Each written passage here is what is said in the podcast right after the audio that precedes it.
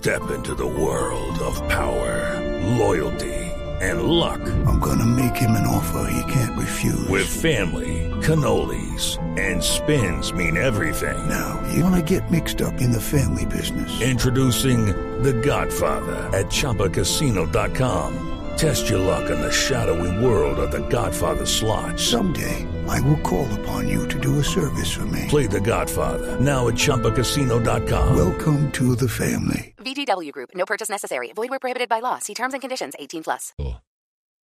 Análisis, realidad, información en El Radar. Los hechos más importantes de la semana analizados a fondo. El eco de los acontecimientos. Un recorrido por lo que dice la gente con Ricardo Ospina. Aquí comienza El Radar en Blue Radio, la nueva alternativa.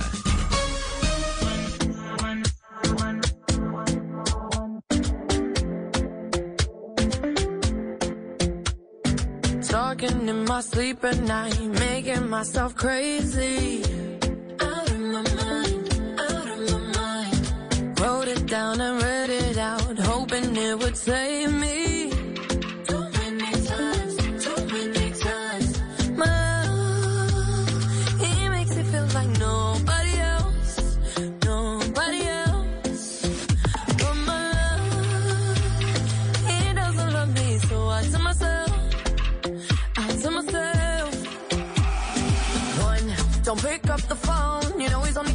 Drunk and alone. Two, don't let him. You to kick him out again.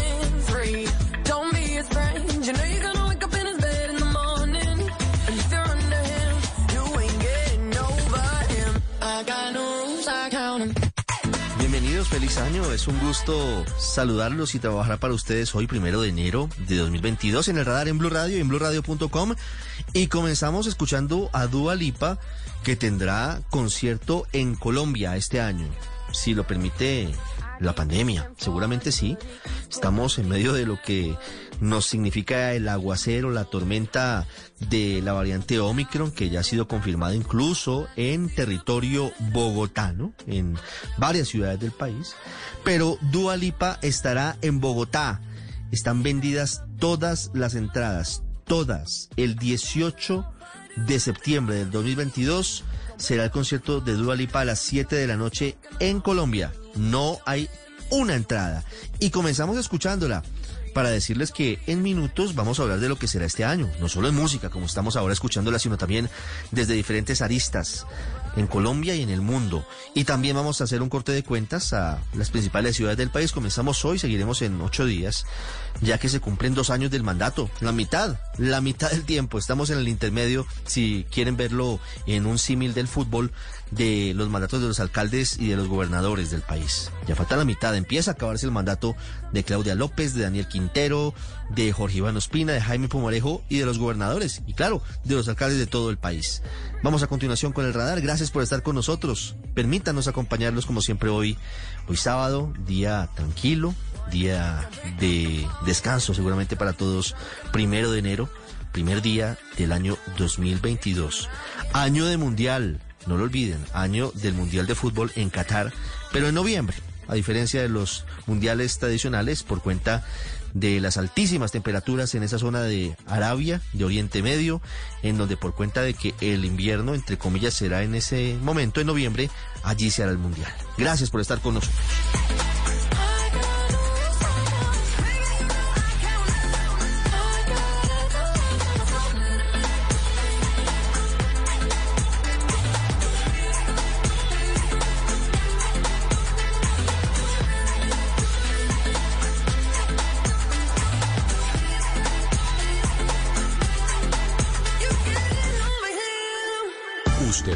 En El Radar en Blue Radio.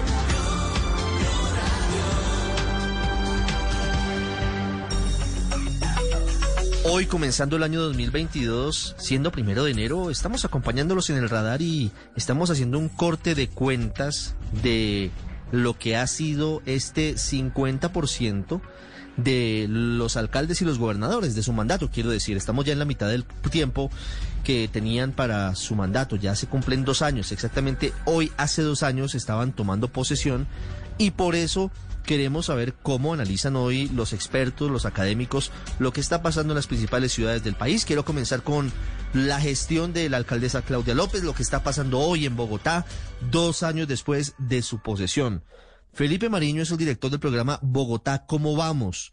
que le toma el pulso permanentemente a la ciudad. Don Felipe, buenas tardes, feliz año. Hola Ricardo, buenas tardes, feliz año también para ti. Muchísimas gracias por la invitación. Quisiera primero un concepto global. ¿Cómo va Bogotá hoy, dos años después del mandato de Claudia López? Bueno, un concepto global es difícil eh, emitirlo. Lo que sí es importante considerar es que en estos dos años no podemos eh, desligar de ningún análisis que hagamos de la ciudad o de ninguna de las ciudades esta crisis sanitaria y social que implicó la pandemia del COVID-19. Empezó siendo una crisis sanitaria naturalmente y eso tenía unas implicaciones, pero al, ir corriendo el tiempo, las implicaciones en términos sociales pues afectaron cualquier planificación que se haya tenido eh, desde la posesión de los alcaldes eh, hace dos años al inicio del año y pues el desarrollo de esta pandemia. Entonces, globalmente, si bien hay unos aciertos por parte de la administración, sobre todo últimamente eh, en términos, podríamos resaltar, digamos que legislativos, con la entrada en vigor, por ejemplo, de la ley orgánica de, la, de Bogotá región, digamos que metropolitana con Cundinamarca, y también el estatuto orgánico, que eso implica también un trabajo legislativo importante con la Cámara de Representantes, con el, digamos que a nivel de Congreso, pues también tenemos algunas dificultades en términos de seguridad, principalmente, eso es uno de los temas que más duele, y pues obviamente la recuperación económica después de la, de la pandemia de esos aciertos, ¿qué podemos explicarles a los oyentes? ¿Por qué se ven beneficiados los bogotanos de esa integración Bogotá-región? ¿Eso qué significa? La integración eh, de Bogotá región es una deuda que se tenía con la ciudad desde hace mucho tiempo. Como lo pudimos ver en la en las palabras que nos dio la alcaldesa cuando estaba haciendo la firma del por, decreto, mencionó la importancia de esta figura en la medida que Bogotá normalmente lo que ha hecho históricamente es apropiarse, por así decirlo, y no establecer una relación igualitaria con las, los municipios alrededor de la ciudad. Y eso tiene implicaciones para las poblaciones, sobre todo para las poblaciones más vulnerables en esta relación como tan desigual entre una ciudad y un municipio más pequeño. Entonces, la entrada en vigencia de esta ley orgánica, que obviamente pues acá los retos institucionales son grandísimos, la creación de unas instituciones diferentes, un consejo regional, y pues todo un aparato institucional que soporte operativamente la creación de esta, de esta ciudad región, pues efectivamente nos va a traer muchos beneficios, sobre todo en temas ambientales, en temas eh, productivos. Hay muchos beneficios que sabemos que van a venir detrás de, de esta ley orgánica y pues que sobre todo era una deuda histórica. Claro. ¿Qué pasa con los habitantes de las llamadas ciudades o los llamados municipios dormitorio con esta integración, con la ley orgánica, Bogotá región?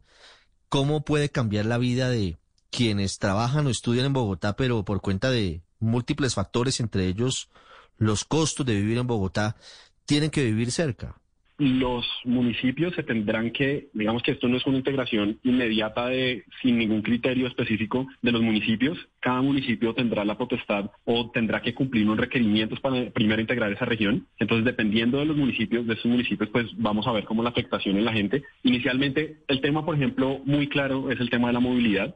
Si nosotros estamos trabajando desde un concepto más regional que simplemente Bogotá. Las iniciativas como los Regiotram que están planteados también en el POT, pues tienen una mayor resonancia con ese público que vive, por ejemplo, en Mosquera, que vive en Cota, en Cajicá, en estos municipios, cómo se están integrando con la ciudad y las respuestas institucionales que se den en el marco de esa nueva forma de ordenar el territorio, no solamente Bogotá, insisto, sino que esto, es esto implica también un ordenamiento territorial con los demás municipios, pues ellos van a ser los primeros beneficiados, sobre todo, por ejemplo, en estos temas específicos de movilidad. Más específicamente, las apuestas que tienen después de la creación de esta ciudad-región con respecto, por ejemplo, a las relaciones con los productores, cómo esta población de alrededor de Bogotá también va a contribuir al crecimiento de la parte ecológica principal de la ciudad. Entonces ellos también van a tener un rol fundamental en esta nueva concepción.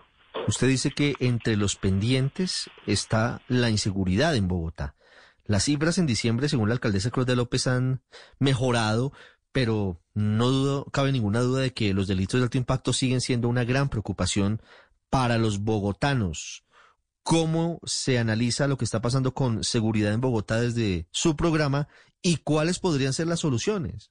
sí ha habido algunas mejorías, pero si nosotros vemos una evolución desde el 2019 hasta el 2021, que son los últimos dos años, de los indicadores objetivos, que son precisamente la medición que tiene tanto la policía, que se coordina también con la Secretaría de Seguridad y su oficina del manejo de los datos, vemos que, por ejemplo, homicidios, que los homicidios es la forma en donde usted más objetivamente pueda medir qué tan segura o insegura es una ciudad, ha habido una variación, un deterioro, por lo menos en los datos que van de 2020 a 2021, de enero a noviembre. En noviembre de 2020 terminamos con 929 homicidios, mientras que en enero a noviembre de 2021 tenemos 1.034 homicidios, eso es un aumento de 11.3% con respecto al año anterior. También otra de las formas, digamos que lo, que más sienten las personas en términos de seguridad eh, es el hurto a personas. Acá también, si bien entre 2019 y 2020 hubo una disminución que puede ser explicada también pues porque estamos en plena pandemia, había menos factores de oportunidad para cometer este tipo de, delitos, ya cuando entramos a comparar de enero a noviembre de 2020 a 2021 un aumento del 29.6%. Entonces acá lo que podemos decir es que si bien pues veníamos con una buena racha o por condiciones de pandemia hubo una disminución en, este delito de hurto a personas, digamos que institucionalmente no se estuvo lo suficientemente preparado para recibir el rebote normal de nuevamente las personas en la calle y el crecimiento de los factores de oportunidad para la comisión de estos delitos. Lesiones personales también es, un, es algo muy importante ya que también da cuenta de, los niveles de violencia junto con el homicidio y acá tenemos un comportamiento parecido. Si bien entre 2019 y 2020, entre enero y noviembre, hubo una disminución del 26% aproximadamente, entre 2020 y 2021 para cerrar estos dos años, vuelve y hay una, un aumento de, del 29 aproximadamente.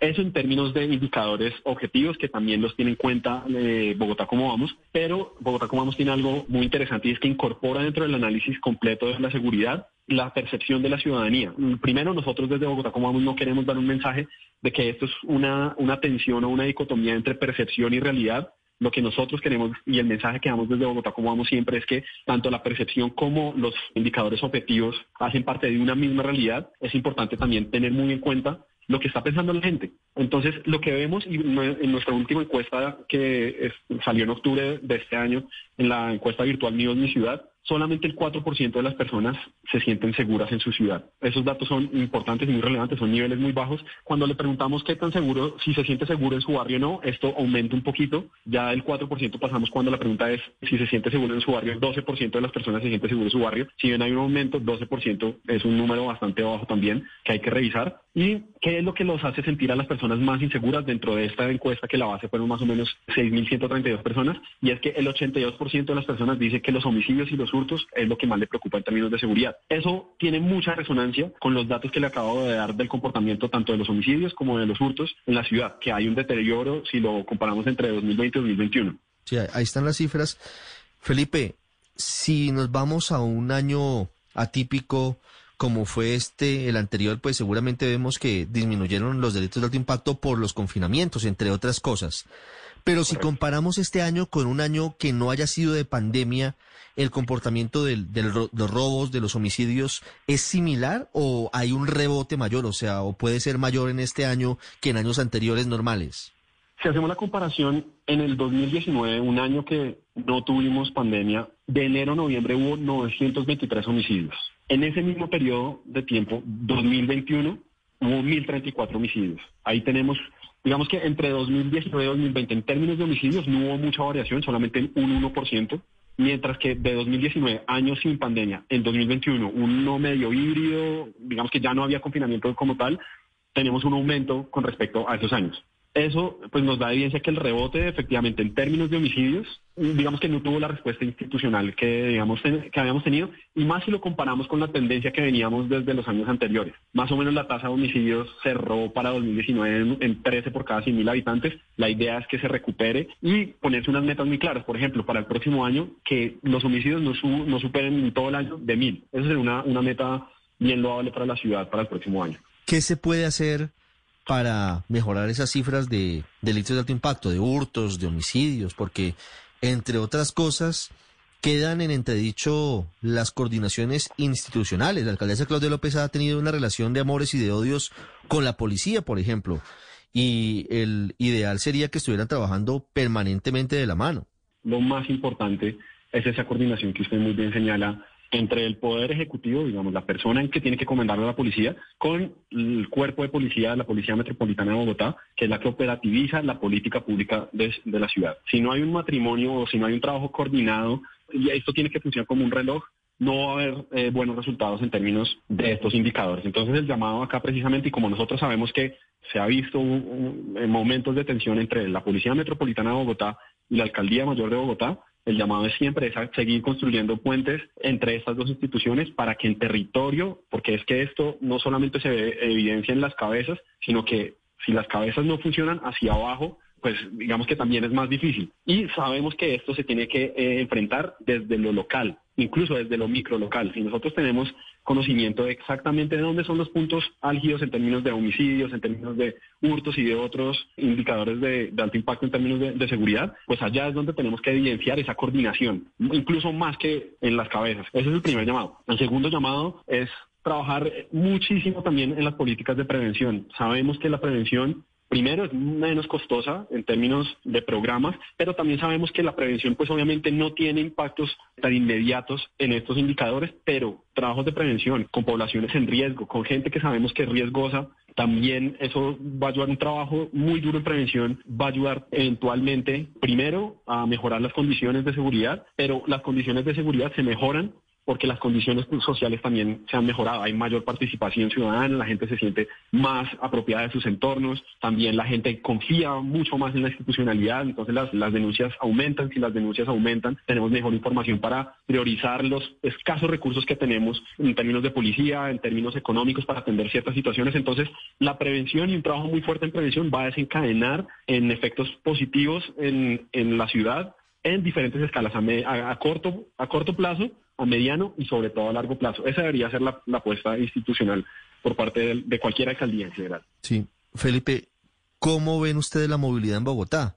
Pues todos la padecemos, los trancones son impresionantes, cada día son más difíciles porque la ciudad empieza a estar de nuevo en un ciclo de obras.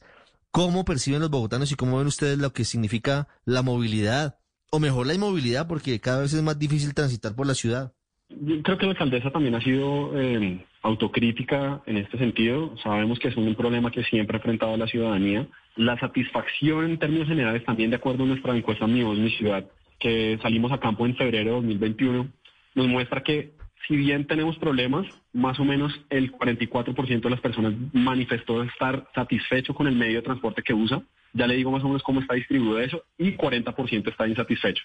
Eh, a estas personas, y la base acá son más o menos 1.733 encuestados que se movilizaron por lo menos tres veces a la semana durante el periodo en el que fueron encuestados. El 32% corresponde a bus, busete colectivo, el 22% a sistema de transporte masivo, llámese Transmilenio, vehículo particular el 12%, 13% bicicleta y 9% a pie. Entonces, con esas distribuciones, más o menos el 44% de las personas se sienten satisfechas versus un 40% de insatisfacción. Vemos que están cerquita, pero pues ahí como en términos de medios de transporte y su satisfacción, la gente mayoritariamente está satisfecha. A eso ya le tenemos que empezar a sumar, obviamente, hay dos factores acá importantes. Las obras, que sabemos que son dolorosas, pero súper necesarias, precisamente que eventualmente estas obras mejoren la movilidad. Y también tenemos que entrar a pensar y evaluar ya la política de pagar para no tener unas ciertas restricciones y tenemos que evaluar el impacto de eso, si efectivamente eso ha generado los objetivos que se querían cumplir en su momento. El estado de la malla vial también es otro factor importantísimo para determinar cuál ha sido primero la gestión y cómo se está sintiendo la gente. Entonces nosotros tenemos datos hasta 2020 en el que el estado de la malla vial bueno pasa de 53% a 51% entre 2019 y 2020 y el estado de la, de la malla vial malo pasa del 13% en 2019 al 36% en 2020. Y también el estado de la malla vial regular pasa del 34% al 13%. Entonces acá vemos que nuestros datos que, digamos que la fuente es el IU concretamente, vemos que así ha habido un deterioro en la malla vial y pues obviamente eso también repercute en cómo se está sintiendo la gente. Claro, por supuesto. Felipe Mariño de Bogotá, ¿cómo vamos? Muchas gracias y un feliz año de nuevo con usted y con todos los oyentes. Ricardo, muchísimas gracias, que estén muy bien. Feliz año. Usted está en el radar en Blue Radio. Y vamos ahora a tomarle el pulso a Cali. Cumplen dos años alcaldes y gobernadores, la mitad de su periodo. Marvin Mendoza es el director de Cali. ¿Cómo vamos? Hola Marvin, buenas tardes. Buenas tardes. Marvin, gracias por atendernos. Cali tuvo un 2021 complicado, por el coronavirus y sobre todo por las protestas, por los bloqueos. ¿Cuál es el corte de cuentas a estos dos años de la administración de Jorge Iván Ospina? ¿Cómo va Cali? Sí, Ricardo, mira, para hablar un poco de lo que ha pasado en Cali en estos dos años, pues es necesario tener en cuenta como unos factores muy importantes atípicos que han sucedido en la ciudad, al igual que en muchas otras ciudades del país. Uno de ellos es el tema, por supuesto, de la pandemia, que trajo consigo efectos negativos en muchos aspectos que dan cuenta de la calidad de vida de los ciudadanos. Eh, el otro aspecto súper importante fue lo ocurrido en este año 2021, en donde las manifestaciones que se vivieron en todo el país, pero que en particular en Cali se tornaron mucho más violentas, pues generaron una serie de aspectos negativos que aún incluso eh, se continúan evidenciando en la ciudad. Con, esto en mente, pues se puede analizar un poco qué ha pasado en materia de algunas de las principales temáticas que dan cuenta de la calidad de vida. Una de ellas, por supuesto, importantísima es el tema de la seguridad. Y lo que ha pasado en materia de seguridad en Cali es que la percepción que se tiene de inseguridad en nuestra ciudad por parte de los caleños se ha venido aumentando. En las encuestas más recientes que el programa hizo de manera virtual, eh, cerca de 8 de cada 10 caleños manifestaban sentirse inseguros en la ciudad. Y adicionalmente, cerca de 7 de cada 10 se sentía inseguro en sus barrios. ¿Por qué esta distinción? Porque una cosa era el entorno general de ciudad y otra cosa era el entorno cercano de la persona. Normalmente el entorno cercano era el entorno donde uno se sentía más seguro. ¿Por qué? Porque es en el barrio donde me conocen, donde me crío, llevo muchísimos años viviendo aquí, entonces cuando yo estoy en mi barrio eh, eh, me siento seguro. Eso era lo normal, pero en este año y a, y a raíz de todos de, estos eventos atípicos que, que menciono, eh, esta sensación de inseguridad se elevó se elevó a cifras que no habíamos registrado anteriormente. Marvin, pero siempre se ha sentido o se ha percibido que los índices de inseguridad en Cali han sido altos. La diferencia, si le entiendo bien, es que ahora incluso las personas se sienten inseguras en sus barrios cuando antes allí se sentían protegidos de lo que pasaba en el centro y en las zonas, digamos, de avenidas y las zonas principales de la ciudad.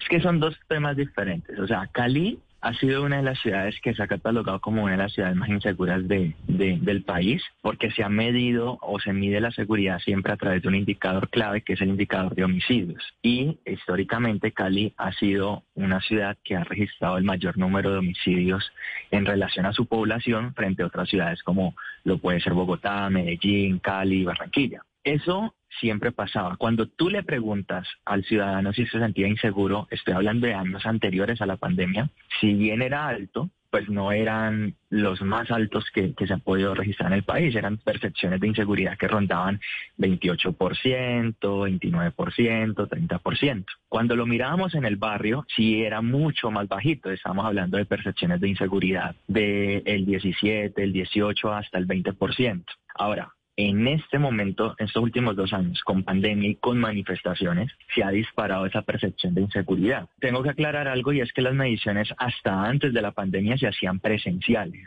A partir de eh, la, la, aparición de la pandemia, pues por obvias razones no se pudieron adelantar de manera presencial, sino de manera virtual eso genera algún efecto que permite no ser comparable exactamente los dos datos. Sin embargo, sí te permite ver la tendencia. Y la tendencia es que cerca de 8 de cada 10 caleños se sienten inseguros en la actualidad. Entonces, sí ha pasado eso. Ahora, tengamos en cuenta los indicadores objetivos o lo que nosotros llamamos eh, los indicadores gruesos. Y es, por ejemplo, ese número de homicidios. Cali efectivamente tiene una de las tasas de homicidio más altas del país, pero desde el año 2013 venía reduciendo las tasas de homicidios. Para el año 2013 la tasa de, homicidios en Cali estaba por el orden de 86 homicidios por cada 100.000 habitantes. Para el año 2020 esta tasa ya estaba rondando 47 homicidios por cada 100.000 habitantes. Es decir, en ese transcurso de tiempo la habíamos bajado a la mitad. Entonces, eso venía pasando. ¿Qué pasa en este 2021, por ejemplo, que esa tasa vuelve y se eleva? ¿Por qué? Porque el número de homicidios en el 2021 ha sido más alto que incluso en el año 2019. Pero tiene una, una explicación y es que las manifestaciones que se vieron desde finales de abril, que fueron muy violentas en Cali, dispararon los homicidios en eso justo en los meses de manifestación. Estamos hablando en los meses de mayo y junio, son los meses donde más homicidios se han registrado en la ciudad.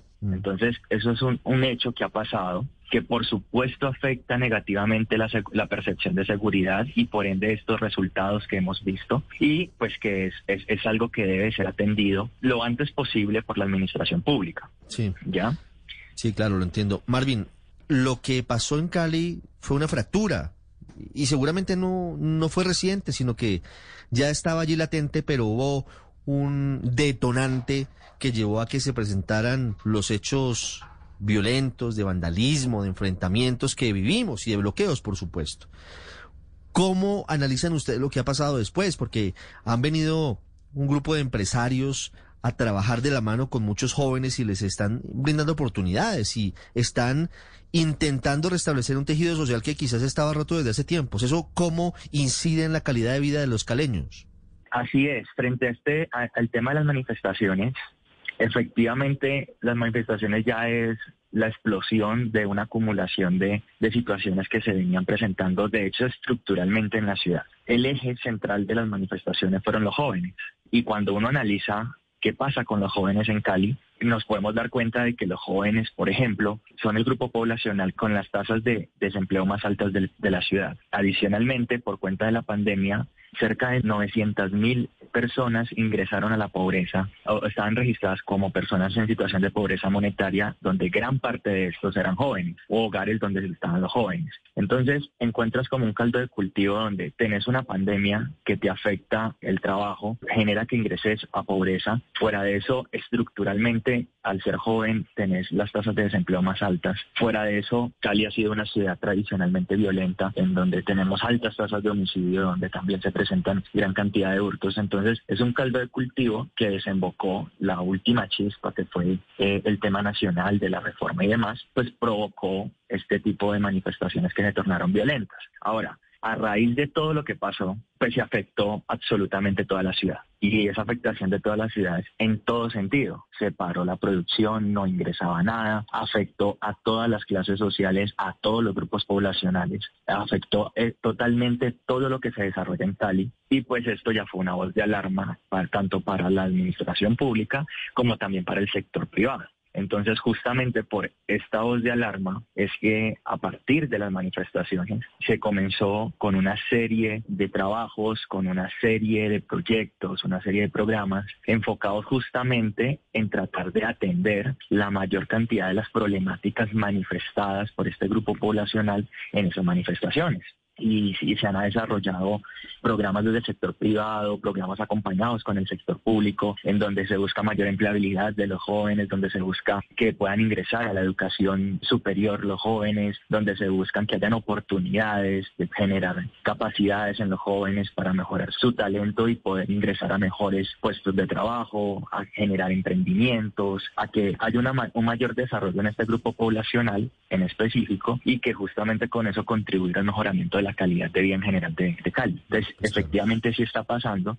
Lo que pasa es que es muy pronto para uno obtener un resultado eh, contundente, porque recuerden que las manifestaciones se alargaron casi hasta mediados de, 2021 y pues la implementación de todo este tipo de programas y estrategias pues requieren un, un tiempo para poder ver sus efectos. Si está pasando, Esperamos que en este 2022 podamos ver frutos de todo lo que se está realizando y podamos ver mejorías en materia de calidad de vida, más en concretamente en este grupo poblacional.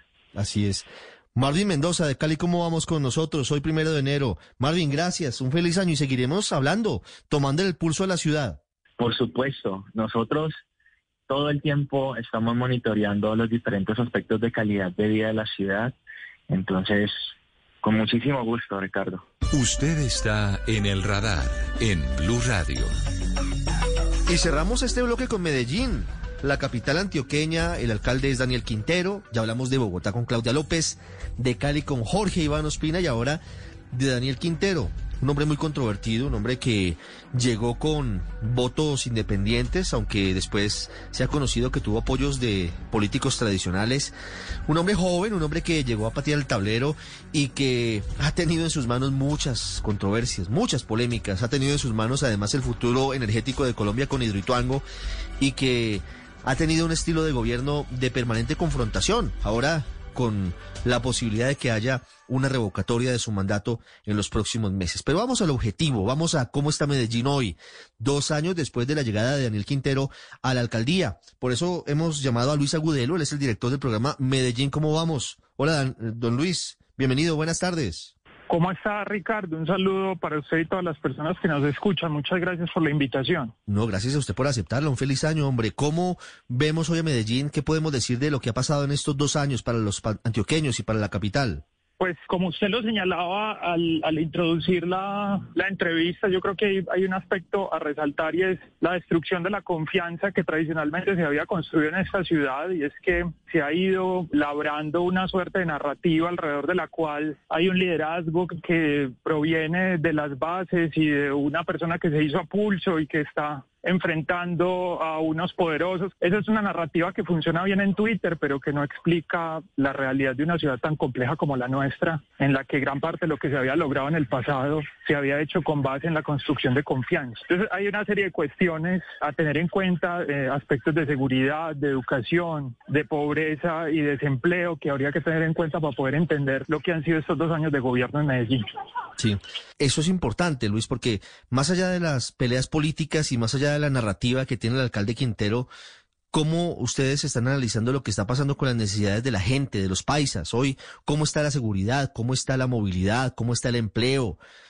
¿Cuáles son los resultados? Porque en últimas aquí hay elementos para hacer una evaluación objetiva del mandato y lo separarían en, en, los, las principales preocupaciones de los ciudadanos de Medellín, que son los temas de seguridad, los temas de desempleo y pobreza, los temas de buen comienzo, y los retos de educación y, los que tenemos en términos de movilidad y basuras, que, es una cuestión que le está preocupando mucho a los ciudadanos. Pero si quiere, vamos por partes. En el tema de seguridad, por ejemplo, pues hay unas cifras que son alentadoras en términos de violencia homicida. Esta es una ciudad que para nadie es un secreto que ha tenido históricos problemas con relación a este indicador. Los dos últimos años han sido años históricamente buenos en términos de violencia homicida, pero esto también creo que no nos está dejando ver un problema, que es el problema del control de las organizaciones criminales que tiene la ciudad. De hecho, las propias cifras de la administración municipal muestran que entre el año 2019 y el año 2020 se incrementó el número de personas que dijo ser víctimas de, de la delincuencia.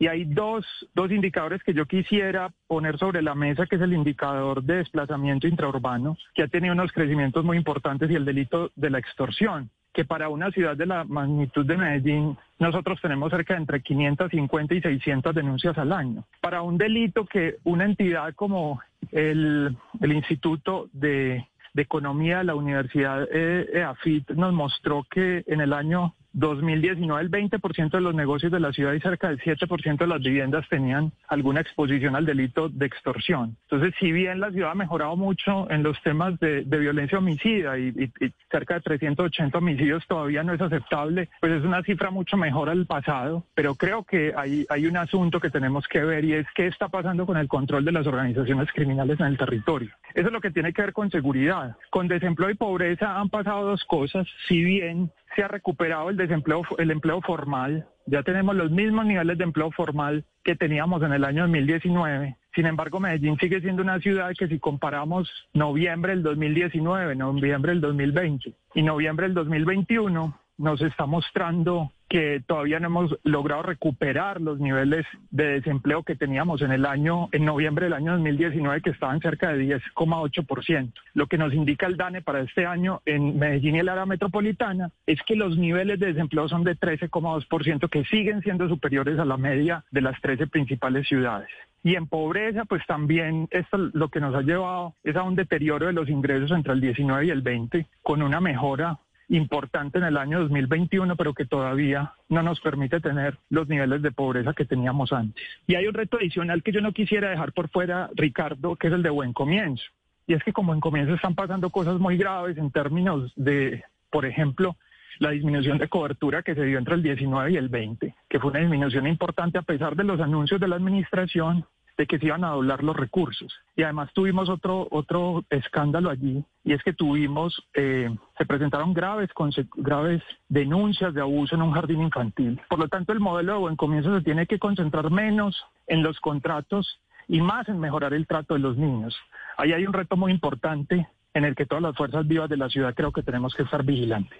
Esos puntos pendientes de situaciones para los habitantes de Medellín, ¿qué tanto se verán afectados en, en responderse por cuenta de la revocatoria, que es un asunto eminentemente político, pero que en últimas es un examen de mitad de periodo prácticamente para el alcalde Quintero. ¿Es posible que esto distraiga la atención de, de la alcaldía, de la administración para atender esos pendientes que usted señala? Pues esperamos que no, esperamos que las entidades de control estén perfectamente vigilantes con lo que está sucediendo en la ciudad. Creemos que también es una obligación de una administración que llegó a la ciudad con un relato de renovación, de juventud, que también que sea transparente frente a cuáles son los tiempos que le va a dedicar a la defensa frente a la revocatoria y frente a la gestión de estos problemas, porque hay otros problemas, por ejemplo, como los temas de educación, que hay unos temas en los que se ha venido mejorando, por ejemplo, como en, matrícula cero, o en temas, por ejemplo, como disminución del número de, de, repitentes, pero hay otros problemas muy graves como el aumento, por ejemplo, de la brecha que hay de calidad entre los colegios públicos y privados, que en el año 2020 es la brecha peor que hemos tenido en los registros de los últimos años, y ahí hay mucho trabajo por hacer en términos de lograr eso. Y hay dos temas que le preocupan mucho a los ciudadanos Ricardo, que es el tema de movilidad y el tema de basuras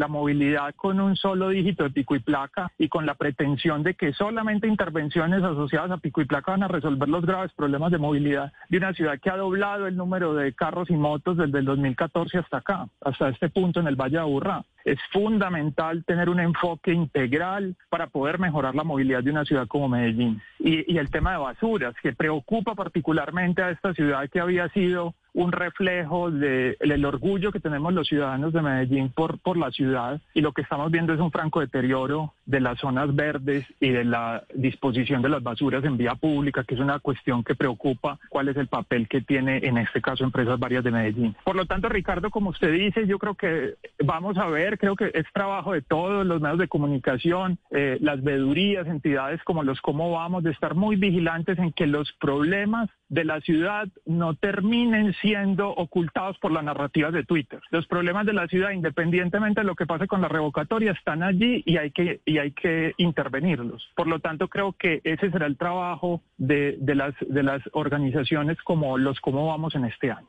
Pues ahí están las impresiones de lo que está pasando en las principales ciudades del país Estamos ya en la mitad de los periodos de los alcaldes y gobernadores y es un buen momento para hacer un corte de cuentas. Don Luis Agudelo, director de Medellín, ¿cómo vamos? Gracias y un feliz año.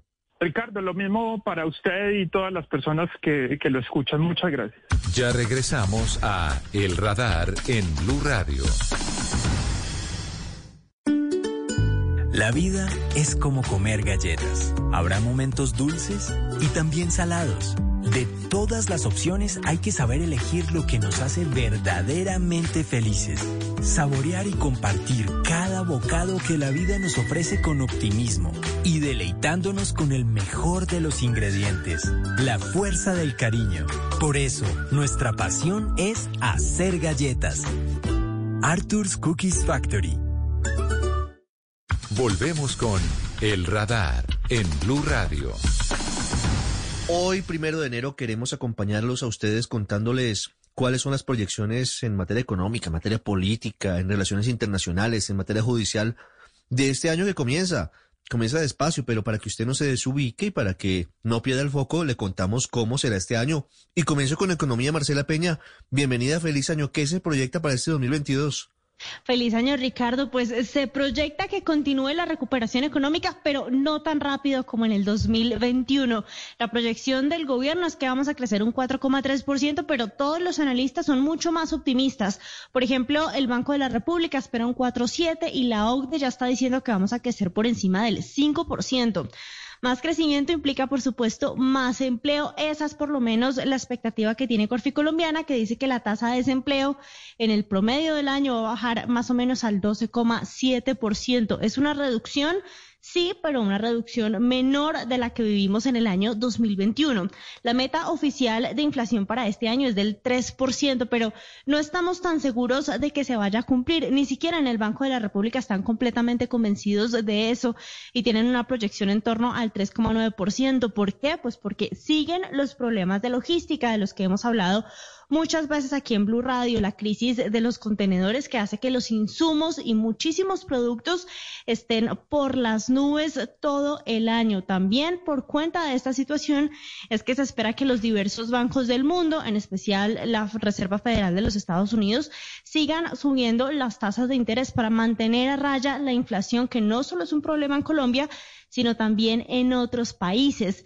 Otro tema que va a ser importante para este año son las cuentas del gobierno. La meta oficial del Ministerio de Hacienda cerrar este 2022 con un déficit del 7%. Sin embargo, también está dentro de las cuentas del gobierno, va a ser necesario una reforma tributaria porque los ingresos ya para el 2023 pues no son suficientes. Tarea, por supuesto, que no va a ser el gobierno saliente, sino quien sea que gane las elecciones que se van a dar este año en Colombia, quien sea que llegue va a tener que hacer una reforma tributaria para que le cuadren las cuentas y podamos continuar con los programas del gobierno, tener cómo financiar al Estado y no tener que tener pues medidas más drásticas de recorte del gasto social. Bueno, pero entonces mire, viene una tributaria, imagínense usted, se las cantamos desde el primero de enero, pero además el próximo gobierno tendrá que pensar en reforma pensional y en reforma laboral, por lo menos abrir el debate, porque los economistas y las agencias internacionales dicen que son necesarias. Lo vienen diciendo Ricardo desde hace varios años, pero ya el tema con la reforma laboral es cada vez más preocupante porque resulta que la pandemia destruyó muchísimos empleos y no los hemos podido recuperar. Las últimas cifras del DANE lo que dicen es que gran parte de las personas que perdieron un empleo formal con todas las de la ley, con prestaciones y demás, durante la pandemia han recuperado su empleo, pero no porque los haya contratado otra empresa, sino porque se han dedicado al rebusque, a la cuenta propia. Y eso, pues a largo plazo, es muy riesgoso para las personas, muy riesgoso para la economía. Han dicho varios economistas que incluso va a ser más importante tramitar una reforma laboral que la tributaria, porque la tributaria, Ricardo, a la hora de tener cómo financiar el presupuesto, en dos semanas pasan algo en diciembre. La laboral, en cambio, es algo mucho más complicado y más urgente. Claro. Y antes de que se vaya Marcela, no puedo dejarla pasar sin preguntarle cuáles son las proyecciones. Yo sé que no está dicha la última palabra, ni más faltaba, pero muy pronto debería definirse el futuro de, de las movidas de los Gilinski por el grupo Sura y por Nutresa. Muy pronto, Ricardo, es que el 12 de enero ya tenemos que tener alguna razón, ya es cuando finaliza el periodo de Nutresa extendido y también finaliza el periodo de Sura, que no es seguro si lo van a extender o no, podrían hacerlo. Pero si no, pues es prácticamente el objetivo del señor Gilinski, el señor Jaime y el señor Gabriel es quedarse con una pisada bastante fuerte en el grupo empresarial antioqueño. Si sale la jugada como la están planeando, serían los principales accionistas de Nutresa, pero también y muy importante de Sura, porque tendrían no solo una participación directa en esa compañía, sino también una participación indirecta, lo que les da acceso al conglomerado financiero pues más importante que tenemos. Está allí Bancolombia, está también el Fondo de Pensiones, está Sura Asset Management que tiene presencia no solo en Colombia, sino también en México y en Chile, donde tienen otros fondos de pensiones. Hay, eh, por supuesto, la presencia de Suramericana, eh, la compañía de seguros y muchísimos otros intereses en Bancolombia, especialmente por la banca en Centroamérica. Han dicho o han dejado ver los Gilinski a través del cuadernillo de la oferta que si se concreta este negocio, ellos van a pedir que se integre o van a evaluar las opciones de integración entre Bancolombia y el GNB Sudameris, donde actualmente pues está la presencia bancaria del grupo Gilinski. Falta ver cómo se desenvuelven eh, las circunstancias, pero aquí lo único que falta es saber si los accionistas le dicen que sí o que no a la oferta que está sobre la mesa en la Bolsa de Valores. Pues será uno de los primeros desafíos para la economía de Colombia en este 2022. Marcela, gracias. Año movido en economía. Feliz año de nuevo para usted. Feliz año, Ricardo, para usted y para todos los oyentes. Usted está en El Radar, en Blue Radio. Bueno, y de la economía nos vamos a la política, al campo que seguramente tendrá más movimientos en este año 2022 que apenas está comenzando. Tendremos elecciones para Congreso, tendremos consultas para elegir candidatos presidenciales y tendremos elecciones para reemplazar al presidente Iván Duque. En mayo y en junio si hay segunda vuelta. Marcela Puentes, editora política de Blue Radio. Bienvenida, feliz año, buenas tardes. Año político, con eh, además arandelas, porque podría haber revocatoria de mandatos de alcaldes y esto se pone muy bueno. Sí, señor Ricardo, buenas tardes. Un gusto saludarlo en este primer programa del año. Un año en el que, como usted lo dice, va a haber mucho movimiento político, pero además se van a tomar decisiones trascendentales para el país con ese cambio del Congreso, pero además el relevo que habrá en la Casa de Nariño. Sí, señora. Estamos a punto de tener definiciones de manera colateral, decía, de revocatorias de mandato.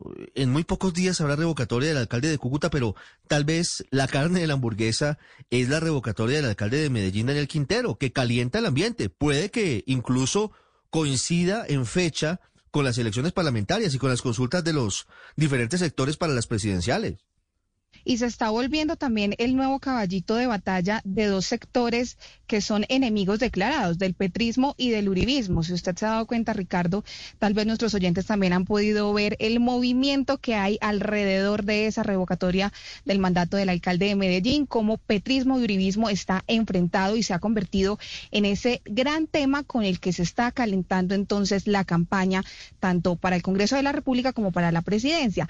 Pero si le parece, empecemos a revisar por Precisamente todo este movimiento va a arrancar el domingo 13 de marzo. Ese día habrá elecciones al Congreso de la República.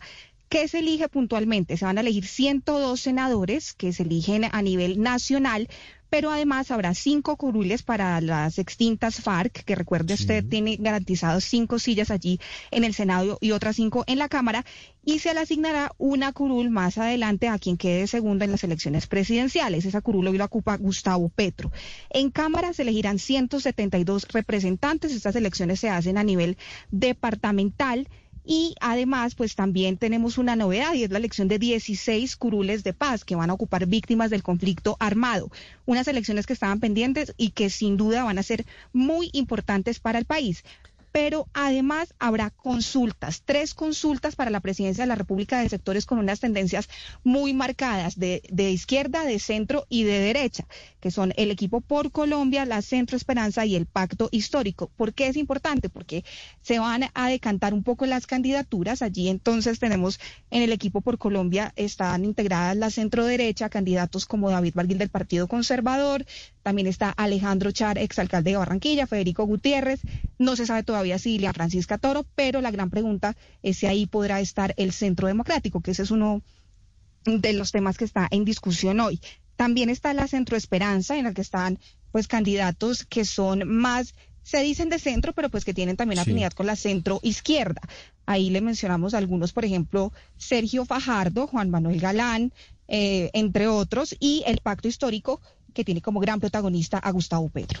Sí, Marcela, usted que que ha cubierto el Congreso de la República desde hace varios años, nos puede contar la importancia de esas elecciones, porque estamos muy concentrados en las elecciones presidenciales y sí, y son muy importantes, pero el próximo presidente de Colombia va a gobernar con un Congreso que debe ser determinante, por eso a veces se le, se le resta importancia a la elección del, del 13 de marzo, pero esa elección va a ser trascendental.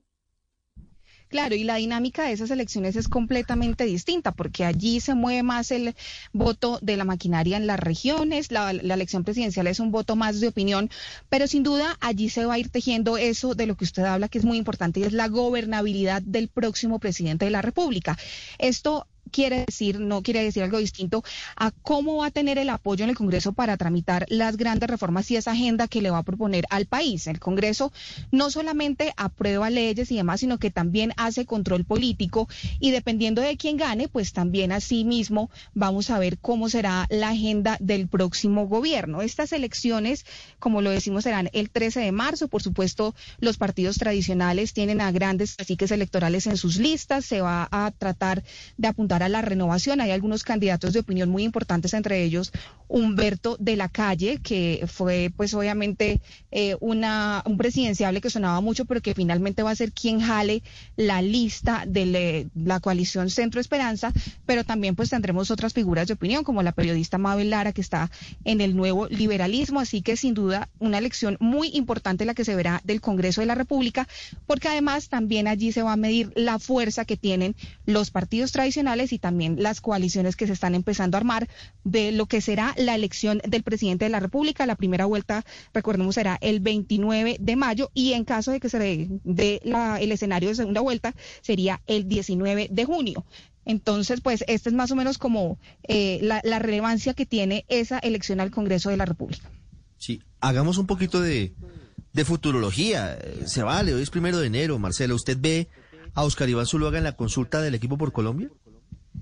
Lo que pasa es que hay dos sectores que se están oponiendo muy fuertemente, como Dilian Francisca Toro, que es una mujer muy importante, porque pues es eh, la baronesa electoral del Valle del Cauca, tiene toda la fuerza política allí y lo que a nosotros nos dicen, Ricardo, es que ella ha puesto como condición para estar en esa coalición que no entre el Centro Democrático.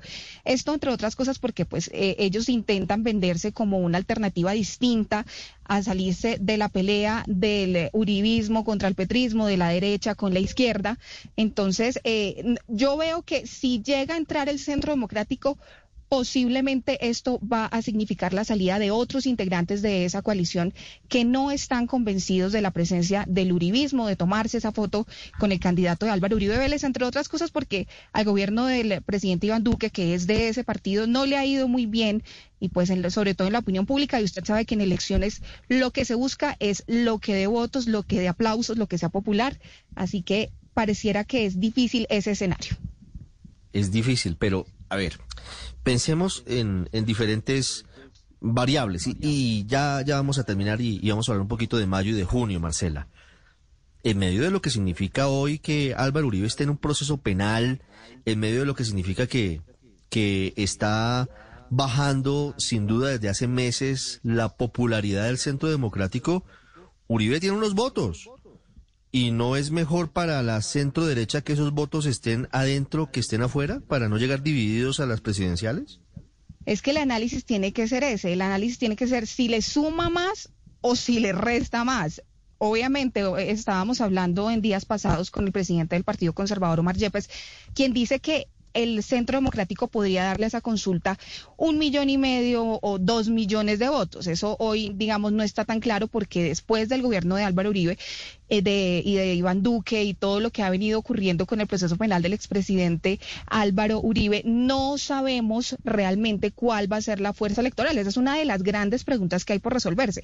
Pero además por otra preocupación que tienen en esa coalición, Ricardo, y es qué pasa si esa consulta la llega a ganar Oscar Iván Zuluaga. Todos van a irse y aceptar el acuerdo de hacerle campaña al candidato de Álvaro Uribe con el precio que eso les puede representar.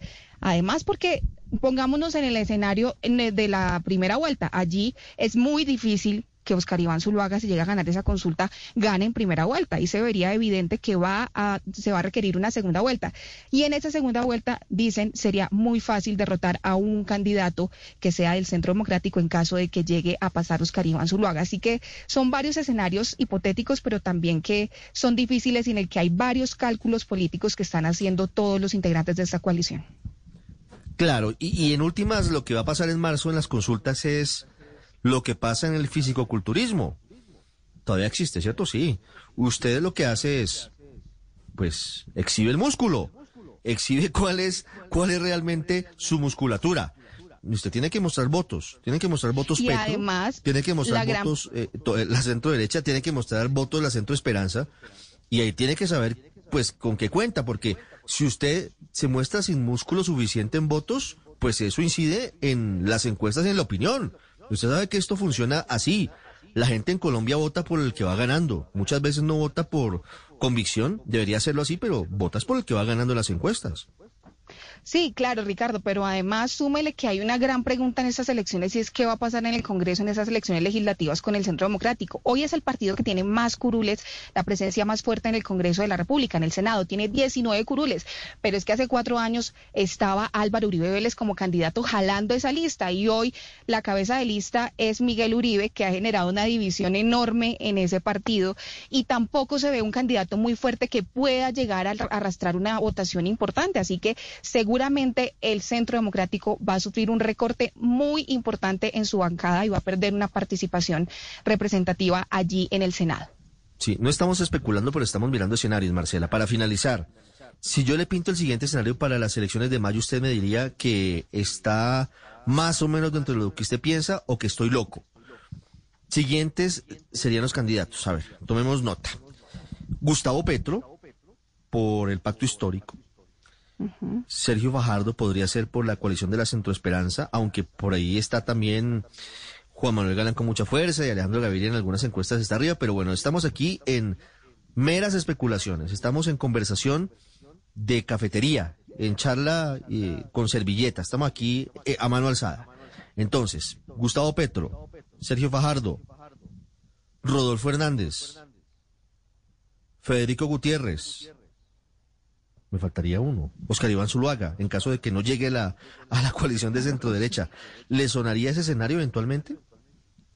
Sí, yo creo que eh, es más, es que la bancada del Centro Democrático está apoyando más hoy a Federico Gutiérrez que el propio Oscar Iván Zuluaga, así que sí me suena mucho que esté allí Federico Gutiérrez. Alejandro Char también es muy fuerte, pero pongamos en un escenario hipotético que sea Federico Gutiérrez quien gane esa consulta. Y allí, pues, hoy tenemos que decir cómo está la última encuesta de intención de voto.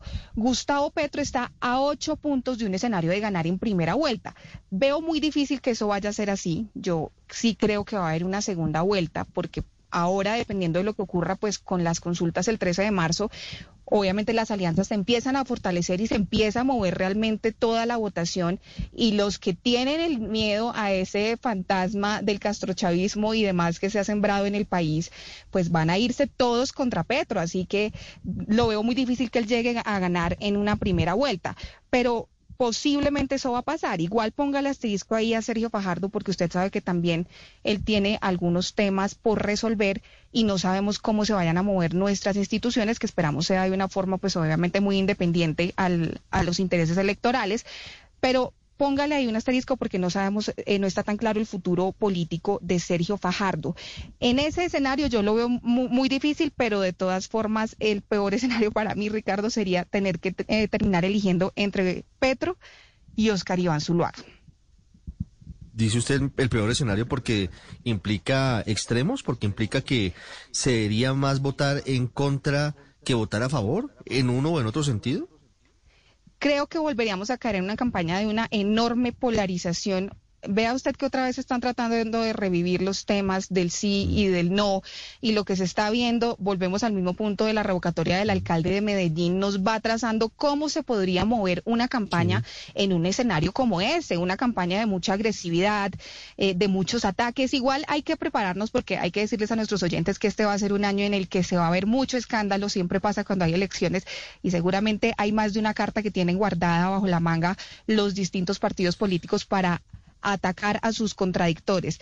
No, no veo tan claro el escenario esta vez, Ricardo. Yo creo que Petro sí, evidentemente es un candidato que es muy fuerte hoy, pero todavía falta tiempo y cualquier cosa puede pasar. No sabemos qué cartas se vayan a jugar los partidos y las coaliciones, quién termine ganando esas consultas y no, no estoy 100% segura, eso sí, de, Federico Gutiérrez, pero sí sé que tiene una fuerza importante. Recuerde que Alejandro Char también está en esa consulta y ellos mueven bastante votos, sobre todo en la costa caribe. Bueno, ya entendí entonces su reflexión sobre lo inquietante que sería ese escenario, de nuevo polarizando el país entre la extrema izquierda, la extrema derecha, Gustavo Petro, Caribán Zuluaga, y no votar tanto a favor, sino votar en contra. Lo que significaría de nuevo una campaña muy difícil, pero bueno, si eso es lo que al final deciden los electores, pues será lo que definirán las urnas. Marcela, gracias y un feliz año. Gracias, Ricardo. Estaremos, por supuesto, muy pendientes y listos para llevarles toda esta información política en este año electoral decisivo a todos nuestros oyentes. El radar en Blue Radio.